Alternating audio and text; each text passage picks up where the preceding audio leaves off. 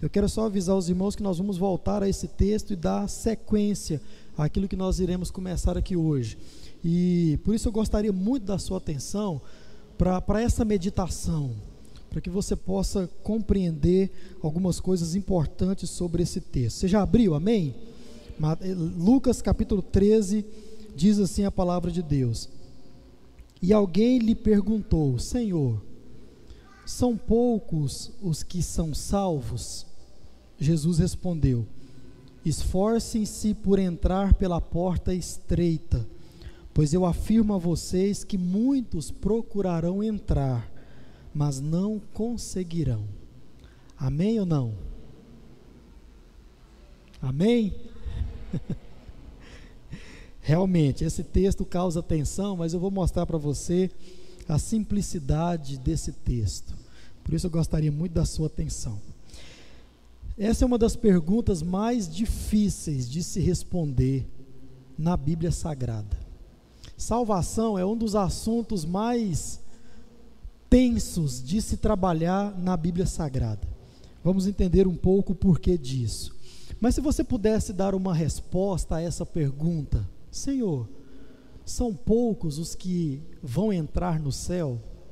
São poucos que serão salvos? Se você pudesse dar uma resposta a essa pergunta, qual seria a sua resposta? Jesus deu a resposta dele. Só que Jesus fez mais que isso. Para nossa alegria, Jesus fez mais que simplesmente dar uma resposta de sim ou não. Jesus deu aqui uma orientação para que eu e você nós pudéssemos caminhar em direção à salvação de forma saudável, tranquila, pacífica. E nós vamos entender um pouco mais. Jesus está falando, se você for ler no verso anterior, que faz parte desse texto, e principalmente se você for olhar alguns textos antes, você vai perceber que Jesus está falando sobre a salvação. Quando fizeram essa pergunta para ele, Jesus estava ensinando a respeito do reino de Deus, Jesus falava do amor de Deus, da vida eterna.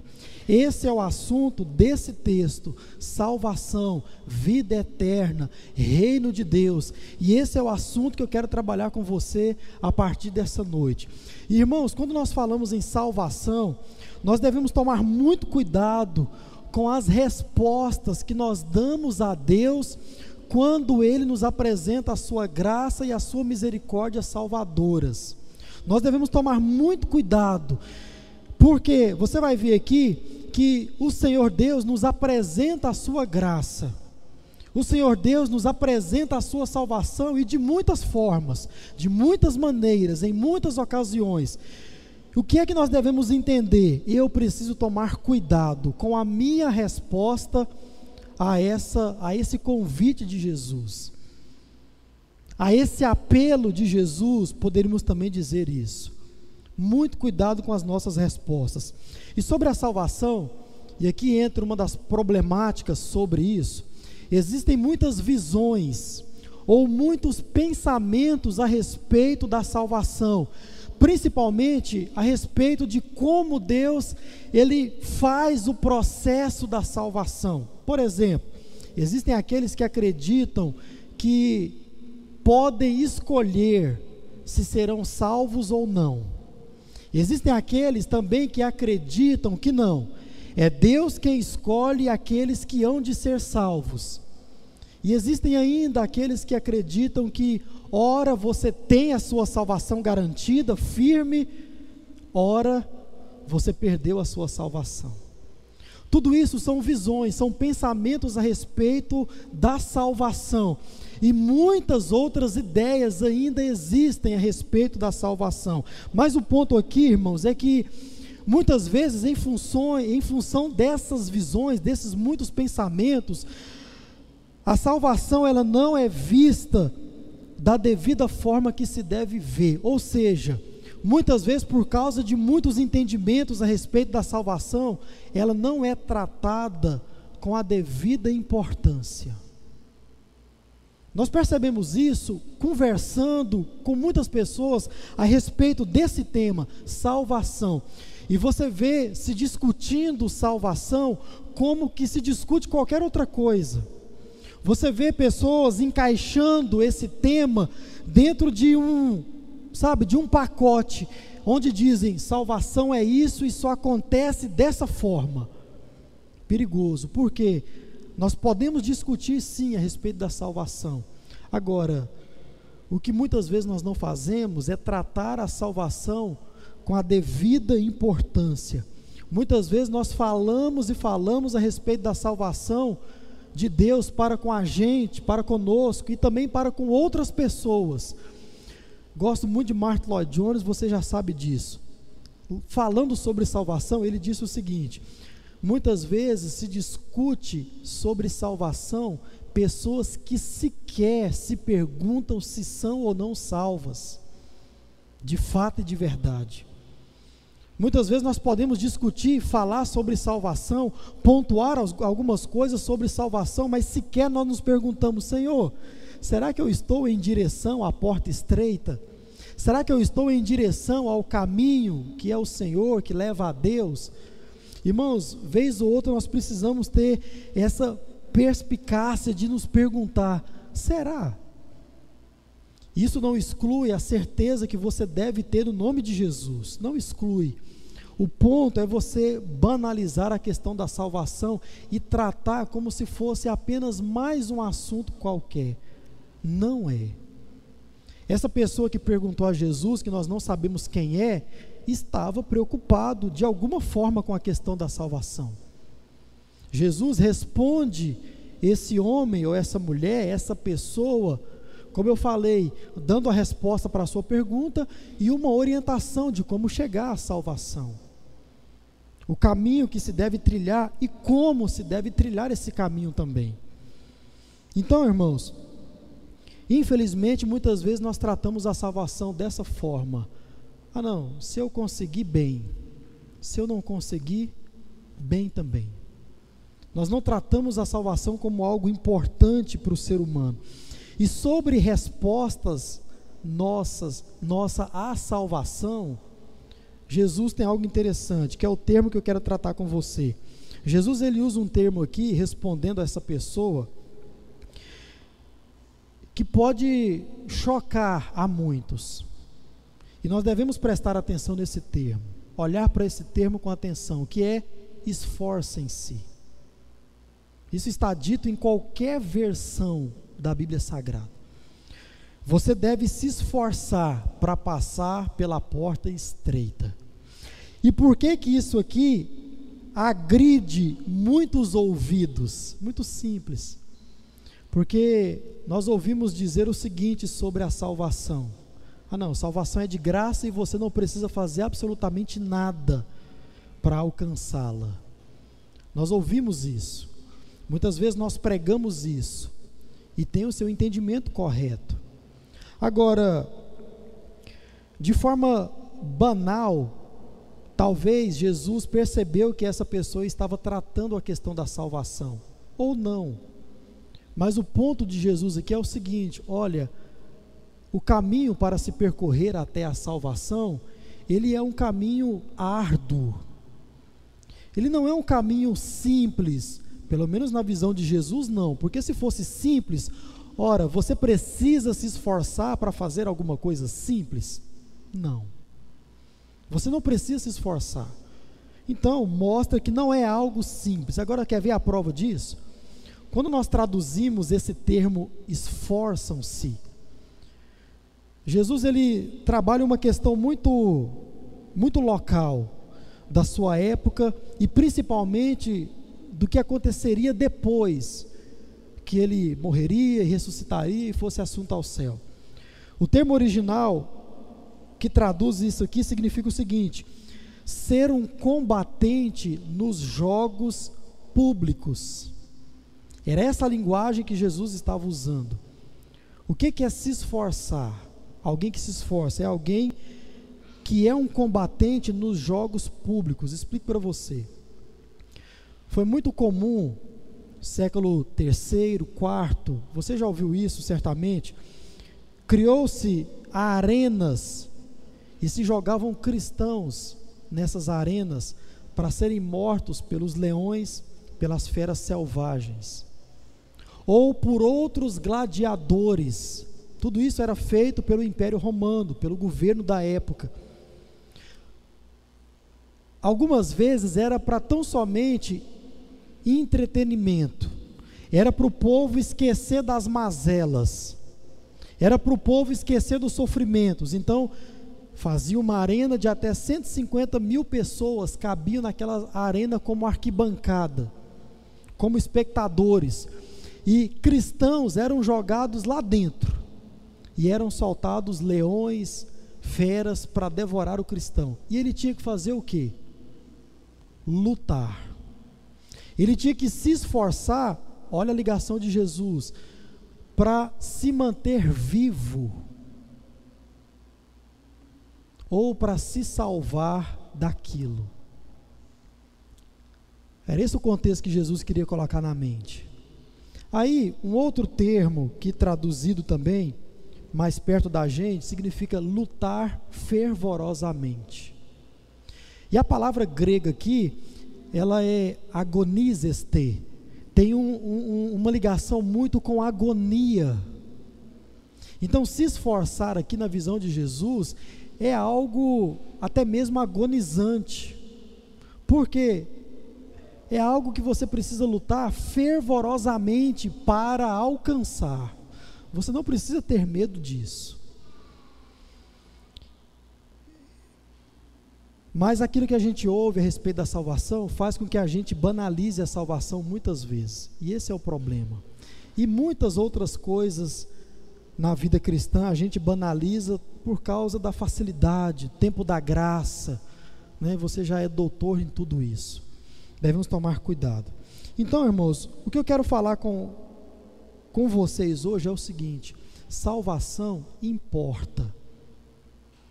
Salvação tem um valor inestimável para a vida de qualquer ser humano, para todo ser humano. Como já falei aqui no passado, se você é um ser humano, você precisa de salvação. Todos nós precisamos disso. E devemos tratar esse assunto com a devida importância, que é o que Jesus estava fazendo aqui ao responder a pergunta dessa pessoa. Jesus estava dando importância à questão da salvação. Se a pessoa estava dando importância na sua pergunta, não sabemos, mas Jesus estava. E nos ensina que nós também devemos dar importância a isso. Irmãos, para aqueles que tratam a questão da salvação como algo importante para as suas vidas, você deve entender o seguinte: você precisa caminhar em direção à salvação, à vida eterna, com diligência, você precisa caminhar em direção com sabedoria, com seriedade, com persistência, com perseverança lutando, como disse aqui a tradução, para alcançar a salvação. É isso que Jesus está nos ensinando nessa noite. Não é algo banal que você deve, ah, não, eu sou salvo, acabou. Posso fazer o que eu quiser, posso fazer o que eu bem entender. Tome muito cuidado com isso. Muito cuidado com isso, porque o entendimento bíblico não é esse não é esse. Somos salvos, sim, apesar das nossas mazelas, dos nossos pecados. Isso é obra tão somente de Deus. E graças a Deus por isso. Agora, quando você vem com uma, uma, um entendimento, ah, não, eu sou salvo e pronto e acabou, você está com um entendimento um pouco distorcido sobre a salvação. E diz o próprio Jesus, não está dando a devida importância à questão da salvação. E nós vamos entender um pouco mais sobre isso. E sobre essa questão de salvação importar, nós devemos entender uma coisa, como eu comecei falando, todos nós, irmãos, em algum momento da nossa vida, ou até mesmo em vários deles, nós temos oportunidade de salvação. Você é um salvo, amém? Você crê nisso? Você só está nessa condição porque um dia você teve essa oportunidade. E se você que está aqui ou que está nos acompanhando não tem certeza da sua salvação, eu tenho certeza de que você já teve oportunidade. Você vai entender quais são elas ou foram elas. E você vai ter oportunidade também de ficar mais ligado para entender quando é que Deus fala com você, quais são os momentos, de que maneira, de que forma Deus fala com o ser humano. Mas o fato é, Deus, com a sua graça, com a sua misericórdia, tem falado conosco, com o ser humano de forma geral. É o que muitos chamam de o toque de Deus, ou o toque do Espírito Santo. Se você olhar para a Bíblia Sagrada, você vai ver que ela diz que o Espírito Santo de Deus, ele convence o homem do pecado, da justiça e do juízo. O que é isso? Primeiro, o Espírito Santo convence você que você é um pecador diante de um Deus santo, todo-poderoso, perfeito. Segundo, o Espírito Santo convence você de que existe uma justiça de Deus sobre você existe uma possibilidade de você ser justificado, de você ser livre da culpa do pecado. E depois o Espírito Santo convence você de que haverá um dia em que todo ser humano passará por um julgamento. É o dia do juízo. E lá nesse dia, uns vão ser designados para a condenação eterna e outros para a salvação eterna. Esse é o papel do Espírito Santo, dentre outros, na vida do ser humano de forma geral e depois na vida do crente de forma mais específica. Isso mostra que Deus age, que Deus dá oportunidades para todo ser humano entregar a sua vida a Jesus, receber a salvação, passar pela bendita porta estreita. Agora, Deus se revela a nós e louvado seja Deus por isso, irmãos, que é Ele quem nos dá essa oportunidade, porque se dependesse de mim e de você, nós não buscaríamos isso. A nossa natureza carnal, pecaminosa, ela é tão devastadora, como eu vou mostrar para você mais à frente, que não permite que eu e você nós busquemos a Deus na nossa condição natural. Isso é uma predisposição do próprio Deus. O termo religião significa religare, é Deus buscando uma ligação com o ser humano. Se você ler a Bíblia de Gênesis a Apocalipse, você vê tudo isso acontecendo. Um bisozinho, uma prova disso para você. Quando o homem peca, se afasta de Deus, quem é que busca quem? É Adão que busca a Deus? O que, que Adão faz e Eva? Fica com vergonha, se esconde e Deus então procura Adão e Eva no jardim. Por quê?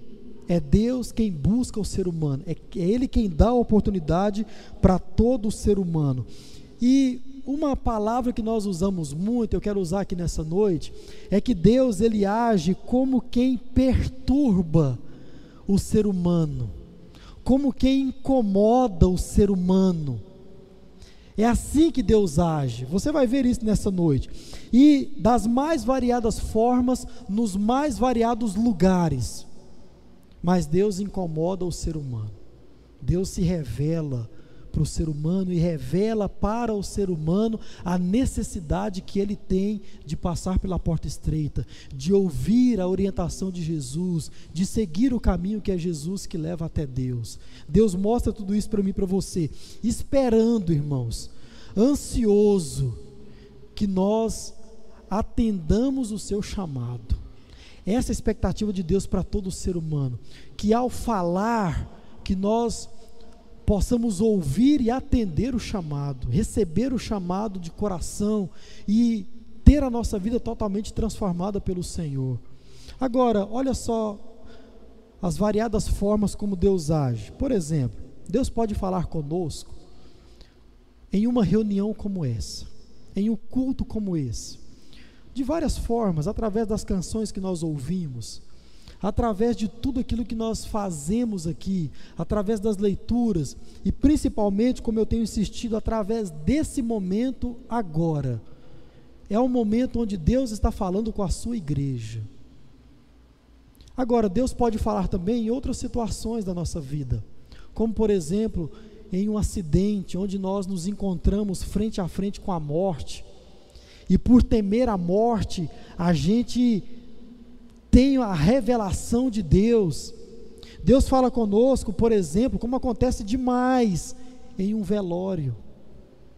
Em um momento tão triste da vida do ser humano, Deus se revela, porque ali naquele lugar, naquele ambiente, Deus mostra ao ser humano para onde é que ele vai, qual é o seu fim.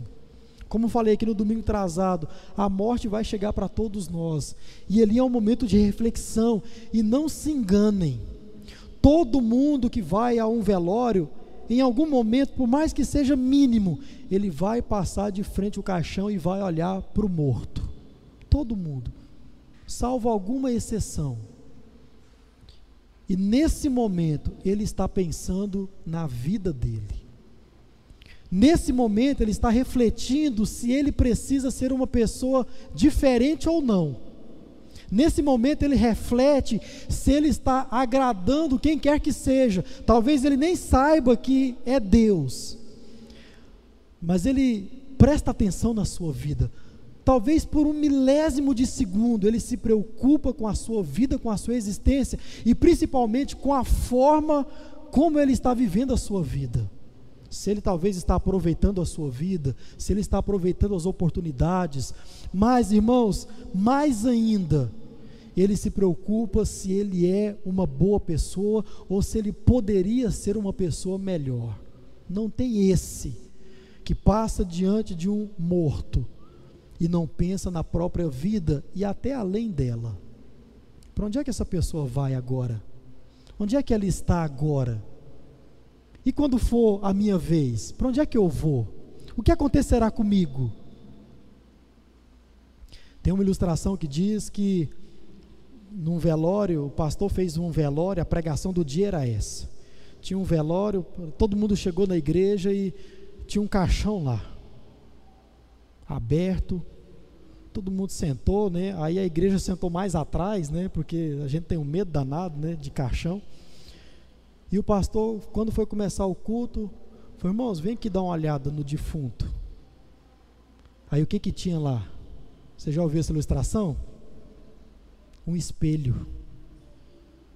E o pastor falou: vem aqui dar uma olhada no defunto.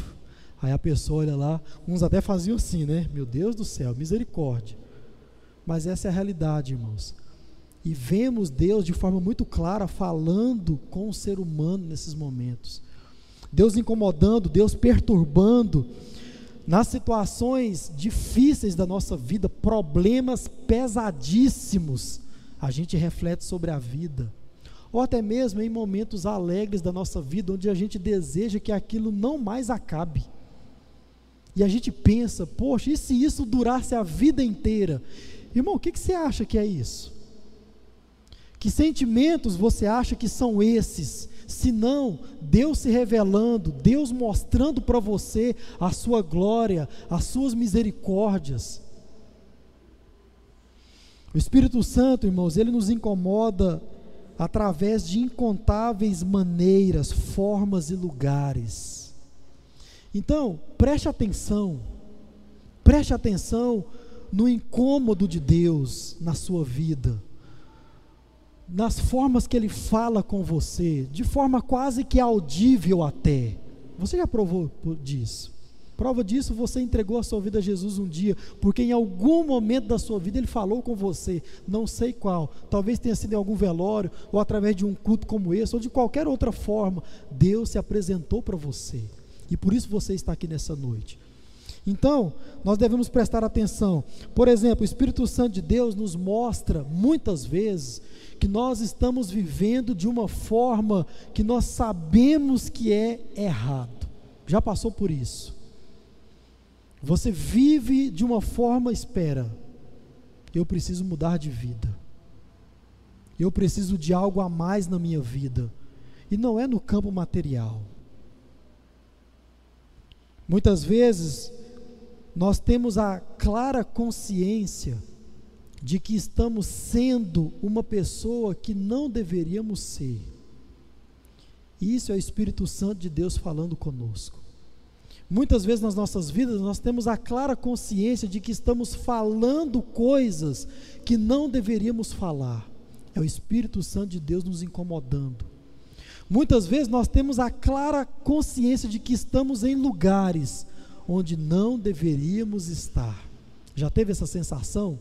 isso aqui não é para mim. Esse ambiente não é para mim. O que, que é isso?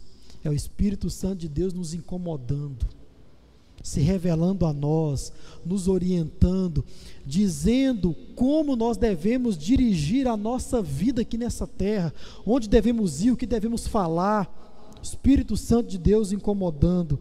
Em muitos momentos da nossa vida, nós temos a certeza de que estamos fazendo coisas que não deveríamos fazer. Ou melhor, não estamos fazendo aquilo que deveríamos fazer. Muitos irmãos têm a clara consciência de que deveriam entregar as suas vidas a Jesus, não fazem isso, perdem a oportunidade de ter Deus incomodando, perdem a oportunidade de ter Deus falando com Ele. Isso acontece diariamente na vida de muitos seres humanos. O Senhor Deus fala e eles têm a clara consciência: isso aqui é para mim, mas não fazem. Espírito Santo de Deus incomodando. Muitas vezes nós sentimos culpa, remorso, sentimos tristeza, vergonha por muitas coisas que nós praticamos e falamos, e sentimos mal com isso. E logo depois desse sentimento, vem um outro sentimento que nos incentiva a melhorar. Já passou por isso? Você comete algo que não deveria cometer e você fica triste por isso, mas depois vem um outro sentimento que diz: eu posso ser melhor, eu posso melhorar, eu posso dizer não a isso, eu posso não cometer aquilo. Espírito Santo de Deus nos incomodando, dizendo que nós precisamos de transformação. Ninguém pode culpar a Deus no futuro de não ter as suas vidas transformadas. Ninguém poderá fazer isso. Ninguém poderá culpar o Senhor por não ter a sua vida entregue a Jesus. Por quê? Falta de oportunidade não foi. Não foi porque Deus se revela, porque Deus está sempre agindo, sempre tem dado oportunidade para o ser humano. Isso que está acontecendo agora é uma oportunidade para todos nós aqui. Você que está em casa, de mudança de vida, de transformação, de melhorar a sua vida cristã, ou mais ainda de se entregar a Jesus como Senhor e Salvador da sua vida. Essa é a oportunidade, esse é o momento. Não se engane, é a forma como Deus está falando com você hoje e agora. Essa é a forma. Então, irmãos, o sentido de tudo isso, ou o significado de tudo isso, é Deus falando com o ser humano, se revelando ao ser humano, se relacionando com o ser humano e dizendo: se esforce para passar pela porta estreita. Então, todas essas experiências, eu tenho certeza que nós já passamos por ela, por elas em algum momento da nossa vida de reflexão. E diante disso, a pergunta que fica para a gente responder daqui para frente, como eu já expliquei para os irmãos, é a seguinte: o que é que você tem feito com essas experiências, com essas oportunidades onde Deus fala com você, onde Deus manifesta o seu poder, a sua glória, o seu chamado para com você. O que é que você tem feito com isso? Será que você tem se atentado à orientação de Jesus quando ele diz esforcem-se? Será que você tem se esforçado ou será que você tem feito isso? Não tem dado ouvidos ao Mestre. Irmãos, eu gosto muito de tratar das negativas do texto para mostrar para você o lado positivo. É isso que eu vou fazer nesses sermões. Fiz isso várias vezes no Sermão do Monte. E como eu falei, hoje eu quero dar uma negativa. Então, eu não vou explicar para você, apesar de já ter feito isso, o que é se esforçar. Eu vou mostrar para você o que não é. E você vai entender o que é que você deve fazer para se esforçar. Amém? Vocês entenderam? Então preste atenção nisso. A primeira coisa que eu quero pontuar, e aqui já seria a nossa conclusão, por assim dizer, é o seguinte: o que que eu faço que eu mostro que eu não estou dando ouvidos a Jesus quando ele diz esforce-se? Primeiro, quando eu procuro me livrar do incômodo de Deus. O Senhor está dizendo: se esforce, persevere, permaneça firme, lute constantemente, arduamente, haja como alguém que está diante da morte, diante dos inimigos, e persevere e lute para passar pela porta. E eu estou dizendo não. Como eu faço isso? Quando eu procuro me livrar do incômodo de Deus. Vou mostrar para você como. Como eu falei no início, não se engane, a natureza pecaminosa que habita em você, em mim, em todo ser humano, é algo feroz e devastadora. Devastadora, irmãos. Não brinque com a natureza pecaminosa. Ela está matando muitas pessoas, muitas, que não estão dando devido valor à salvação. Quando o Espírito Santo de Deus fala conosco, quando Deus nos mostra a sua glória, nos apresenta a sua salvação, muitas vezes isso gera um constrangimento em nós. Isso gera uma certa tristeza em nós. O falar de Deus, o agir de Deus, gera na nossa alma uma perturbação. E muitas vezes, irmãos, nós não damos ouvidos a essa perturbação. Nós procuramos nos livrar disso. Por quê?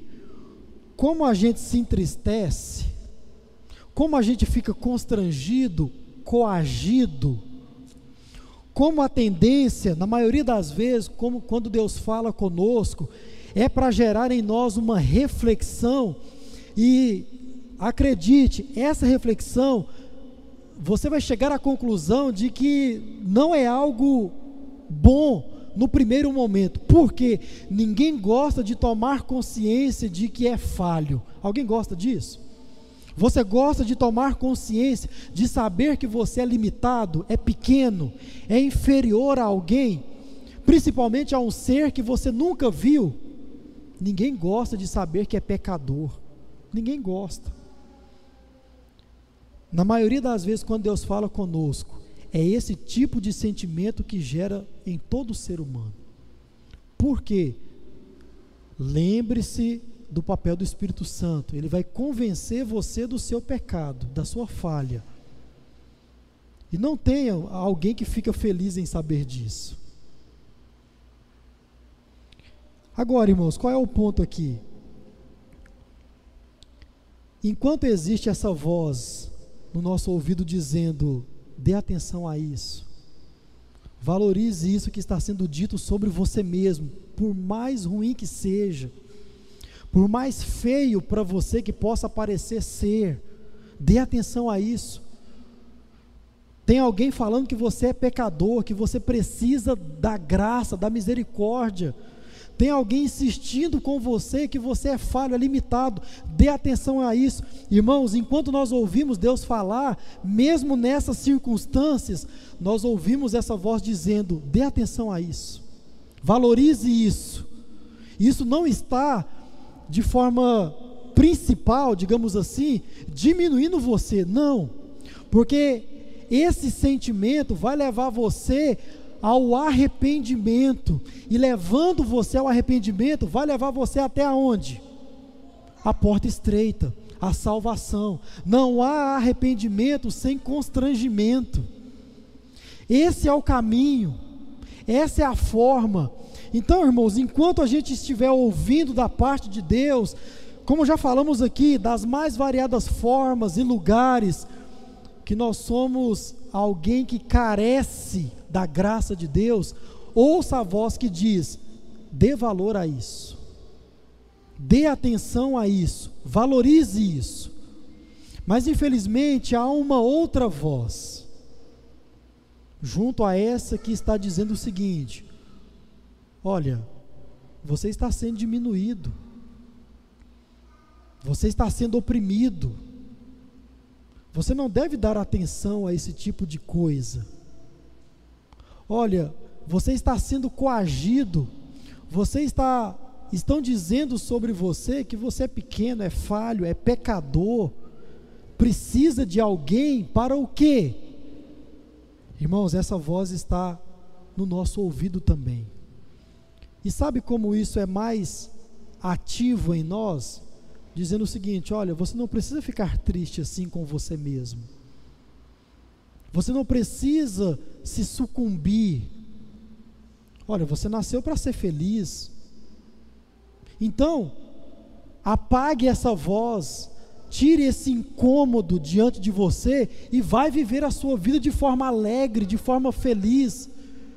Essa voz também está falando aos nossos ouvidos. Qual voz nós devemos dar atenção? Àquela que nos constrange. Por quê?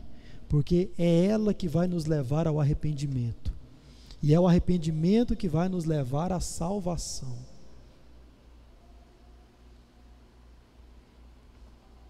Na maioria das vezes, nós não perseveramos em ouvir a voz que nos diminui que nos constrange, que mostra que nós somos falhos.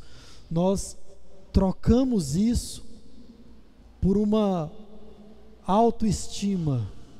Irmãos, e Satanás age de forma tão sutil que ele diz que nós estamos vivendo muitas vezes em uma baixa autoestima. E ele confunde isso no nosso coração. Ah, não, aquela palavra, aquilo não era para mim. Aquele sermão não era para mim. Nós passamos por esse tipo de sentimento. O que, que é isso? É a vozinha de Satanás dizendo o seguinte: estão te oprimindo, sermão duro, né, pesado. Não, isso não foi para você. Foi para aquele irmãozinho que faltou. E muitas vezes a gente diz: Fulano podia estar aqui para ouvir isso. Não, não. Como já falei aqui no passado, poderia talvez, mas você era certeza que deveria estar aqui. Então, irmãos, nós precisamos saber discernir as vozes que estão falando aos nossos ouvidos constantemente, porque Deus fala, se revela, mas Satanás também, e é de forma muito sutil. É confundindo os sentimentos no seu coração e dizendo que não, você não precisa ser oprimido assim, você não precisa ser massacrado assim. Levante-se daí, vai viver a sua vida. Não, essa voz nós não, devemos dar ouvidos. Um exemplo disso, para você entender de forma mais clara, é o pecado de Caim. Esse procurar se livrar do incômodo de Deus aconteceu com Caim. Você conhece a história de Caim? Caim cometeu o primeiro homicídio da humanidade, matou o seu próprio irmão. Gênesis capítulo 4. E diante desse quadro, você vai perceber que Deus deu várias oportunidades para Caim se arrepender. Deus o constrangiu das mais variadas formas e formas muito pesadas, irmão oportunidade, Deus incomodando Caim para que ele confessasse, se arrependesse e obtesse a salvação. Agora, olha só que coisa interessante, nessas oportunidades, está claro no texto lá que Deus faz o seguinte: depois que ele peca, Deus o pergunta, Caim, o que é que você fez? Cadê o seu irmão Abel? Oportunidade de se confessar, oportunidade de se constranger do pecado que cometeu. Qual foi a resposta de Caim? Por acaso eu sou responsável pelo meu irmão? Sou eu tutor do meu irmão? Por acaso é eu quem estou responsável por guardar a vida dele? Não sei. Caim agia com rigidez para com as oportunidades que Deus estava dando para ele. E depois dessa resposta dura, você vai ler o texto, Deus pergunta de novo: Caim, o que é que você fez? E Deus decide mudar o comportamento, a forma de agir para com Caim. E diz o texto que Deus então traz castigo a Caim. Situações difíceis, situações ruins, momentos de reflexão, momentos de perseguição. Irmãos, tudo isso para mostrar para Caim que Deus estava dando oportunidade para ele. Esses momentos difíceis que a gente vive, conturbados, como já citamos aqui, tudo isso, irmãos, se você olhar direito, você vai perceber Deus falando com você nesses momentos. Em todos eles, você tem essa oportunidade. Caim também teve, não se constrangeu, não se arrependeu.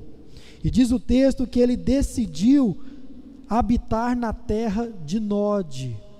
E depois essa terra de Nod, toda a descendência de Caim vai cair em um homem que eu já falei para vocês aqui chamado Nimrod, que foi o homem que construiu a Torre de Babel. Ou seja, para resumir, a linhagem de Caim foi a linhagem da serpente.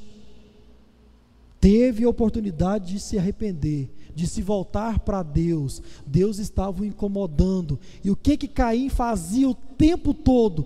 Procurava se livrar do incômodo de Deus. Leia Gênesis capítulo 4, você vai perceber de forma muito clara as oportunidades e os nãos de Caim para com Deus. Chega Caim a dizer em um momento que o castigo que estava sobre ele era pesado demais e ele não iria suportar. E diz o texto que ele se afastou da presença do Senhor. Deus estava como quem esteve no jardim do Éden com Adão e Eva, procurando. E Caim se afastou da presença do Senhor e foi habitar numa terra inimiga casou com povos inimigos e teve a sua descendência, a linhagem que chocava com a linhagem de, por exemplo, Sete, filhos de Noé. Irmãos, Deus incomoda, o Espírito Santo fala.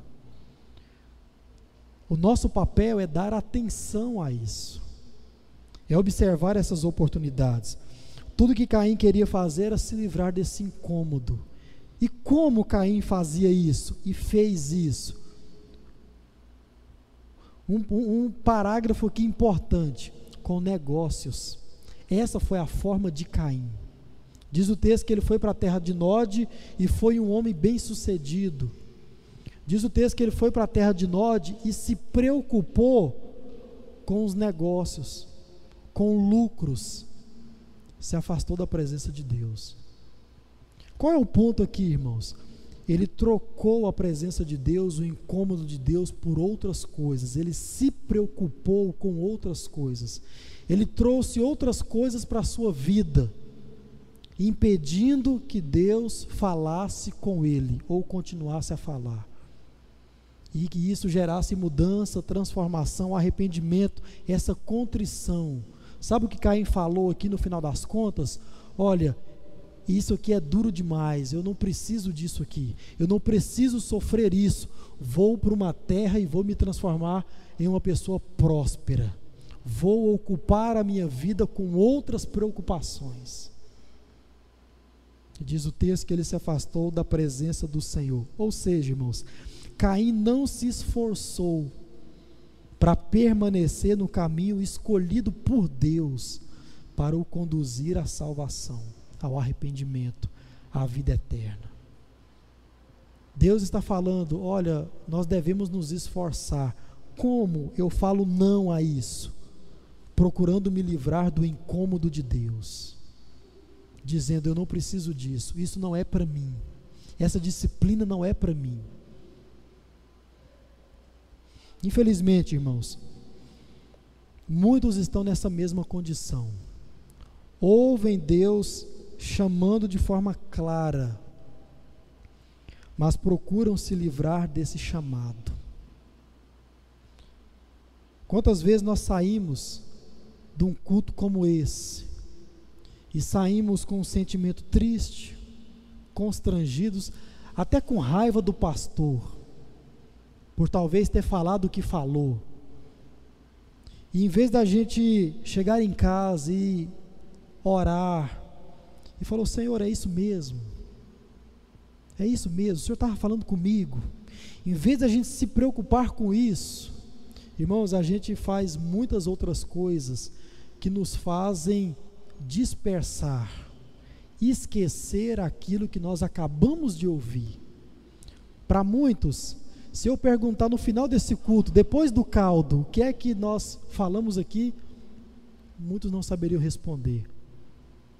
Quer ver uma coisa interessante? Muitas vezes nós ficamos aéreos no culto. Irmãos, de forma inconsciente. Isso é o que?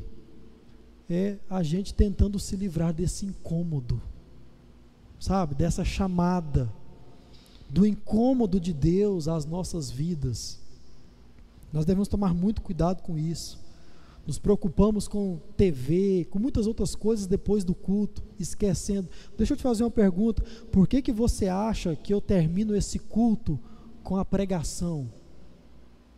Por quê?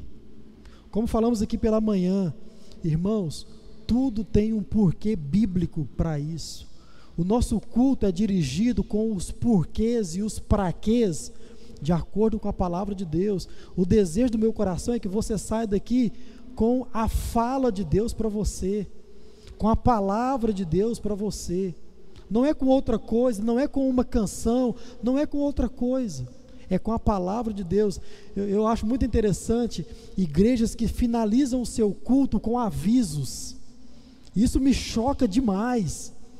Sabe, você ouviu 20 minutos de pregação e 15 de avisos. Com o que que os membros vão sair de lá na cabeça? Com o quê? Com a programação da semana inteira. Inteira. Com que que o crente está preocupado? Com a programação da igreja. Se ele vai ter tempo para ir na igreja segunda, terça ou quarta, ou se ele vai ter dinheiro para isso ou para aquilo. É isso que o crente sai da igreja.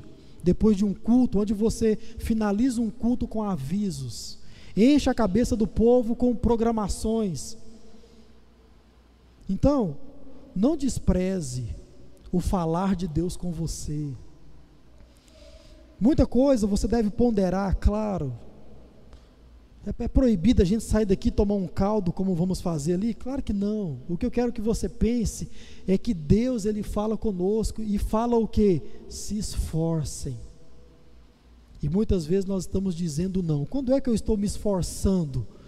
quando eu persevero nessas coisas, quando eu presto atenção, quando eu valorizo a questão da salvação, quando eu valorizo a resposta de Jesus aí no verso 24, onde ele diz o seguinte: Olha, vocês devem se esforçar, porque muitos procurarão entrar por essa porta, mas não conseguirão.